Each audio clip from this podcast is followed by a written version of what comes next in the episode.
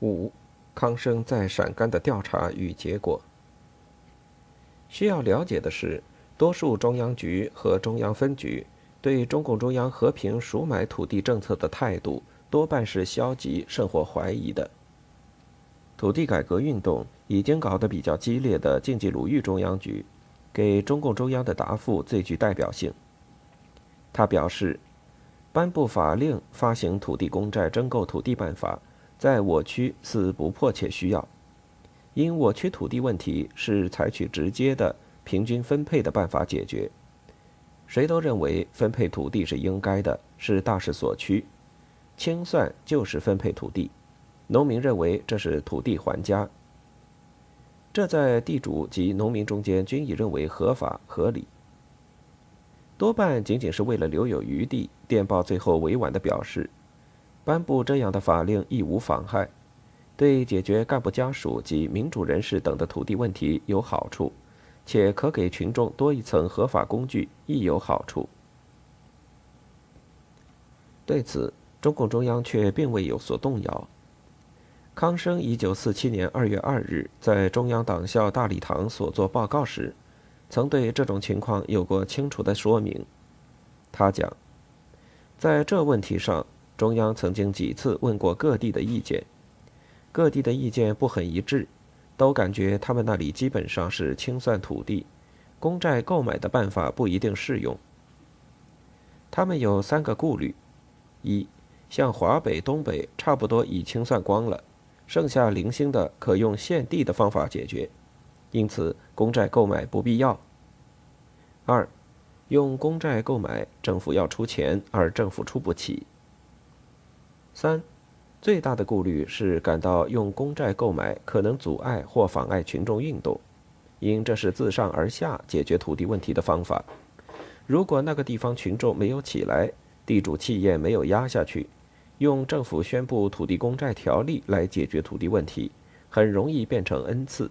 很容易使轰轰烈烈的群众运动受到破坏和阻碍。然而，中共中央却并未因此而改变主张。康生说：“尽管各地同志都反对，但中共中央最后和边府西北局同志研究认为，边区是老根据地，且有些地区实行过土地改革，似乎可以实行。因此，边府西北局就决定首先在边区内实行，并首先在新区，如庆和镇绥。”没有经过土地革命的新区试行，我们下去就是想在实践中看一看公债对土地改革的作用到底如何，其他解放区是否可用。一九四六年十二月十日，根据毛泽东的提议，康生、陈伯达、田家英、马文瑞、蒲安修等七人前往陇东试点区实际蹲点考察。康生、马文瑞等二十五日进驻庆阳高原区六乡王家园村，陈伯达、田家英等二十四日进驻河水城关区六乡太白牛村。据康生讲，他们下去之前，一些人就讲，陇东、绥德等地早就经过减租清算和限地，当地地主的土地已经差不多搞完了，因此就是用公债购买也买不到多少地。但实际上，经过深入调查，他们发现，王家园村虽然已经过了减租清算，地主占地仍达百分之三十七，加上富农以及县政府教育科所占土地，总共达到百分之五十三，而无地少地村民则达到百分之四十六。康生等人下去之前，刘少奇曾专门与他们谈过话，强调，土地公债是一个由上而下的解决土地问题的办法。运动做好，必须要成为自下而上的群众运动，也就是毛主席告诉我们的，必须用群众斗争力量与地主阶级完全撕破脸来取得土地。因此，康生等人很清楚，实行土地公债征购绝对不是在地主和农民之间建立一种买卖关系，或是靠政府下令来实行，更不能搞成政府恩赐，而必须成为群众运动。用群众斗争的力量去取得土地，故康生等人一进村，花了四天时间搞调查研究之后，就用了三天时间组织农民搞诉苦清算，并在诉苦清算的基础上搞征购土地。用他的话来说，诉了苦，征购土地就很容易。我们只要一讲地主是那样的可恶，要不要买他的土地，农民有的就说要买，有的就说不要买，统统算掉。结果，有的地主的土地被算光了，有的地主看到情况不好，就主动把地全部献了；有的地主的土地被用很低的价钱买了下来。接着，他们又花了五天时间分配土地。他们组织了一个以贫雇农为主的评议委员会。对于土地以外还有其他产业的地主，康生主张少给地主留地；对于主要靠土地生活的地主，他则赞成在先打后拉的策略下，按照边区政府的政策稍加照顾。土地分配完成后，他们又花了四天改造党组织，以巩固土改的胜利果实。总之，他们在王家园花了十八天时间，算是完成了征购土地的试点。康生此行的结论是，用公债征购土地是解决土地问题的一个好办法。这个办法有一个好，同清算的好处一样，绝不可怕，绝不会妨碍群众斗争，而且它是同清算运动相配合的。他举了一个例子说，河水寺的一个干部也在搞清算斗争，搞得地主有的主动把地献出来，结果大地主一般都清算光了。小地主却很难用清算的办法把土地搞光。有些地主也献地，却是只献坏地不献好地，因此这名干部很是苦恼。康生说：“你够一下不就光了？又算又献又够，哪个地主还不光？”康生在二月一日西北局的会议上也着重说明了他的这一观点，得到了与会者的一致赞同，认为。征购清算配合起来，差不多就把地主搞光了，这是一个好办法。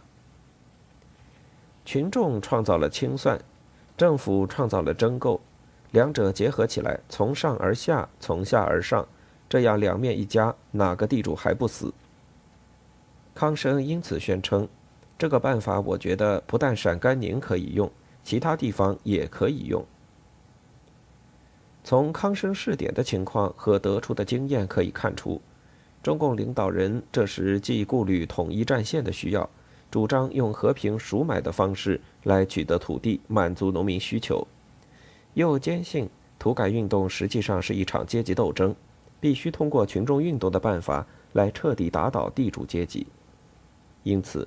一九四七年二月一日，在中共中央政治局会议上，针对和平赎买政策的推行。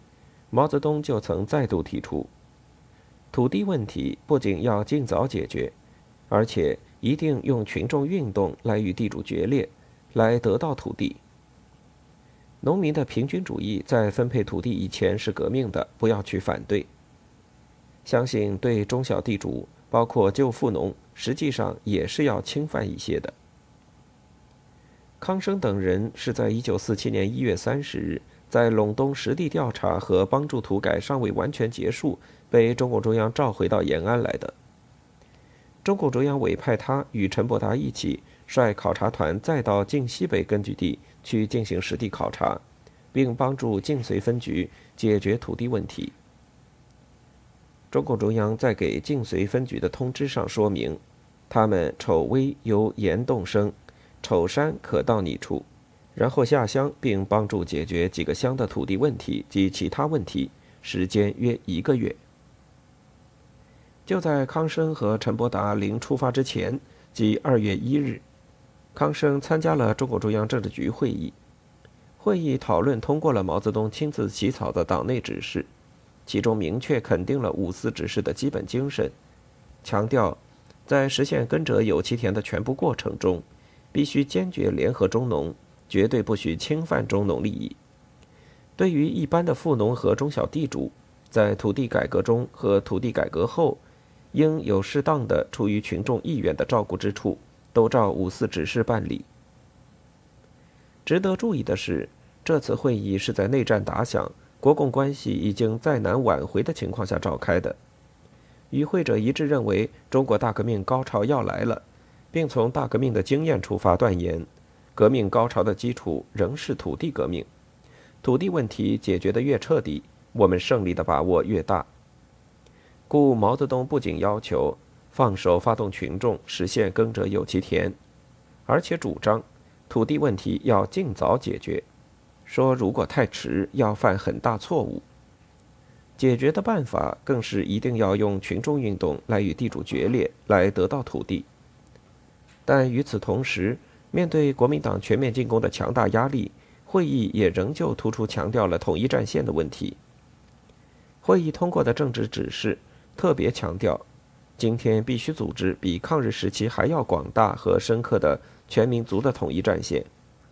除在城市中要联合一切中坚力量之外，解放区在坚决的、毫不犹豫的实现“耕者有其田”的条件下，“三三制”政策仍然不变。在政权机关和社会事业中，除共产党人之外，必须继续吸收广大的党外进步分子、中间分子参加工作。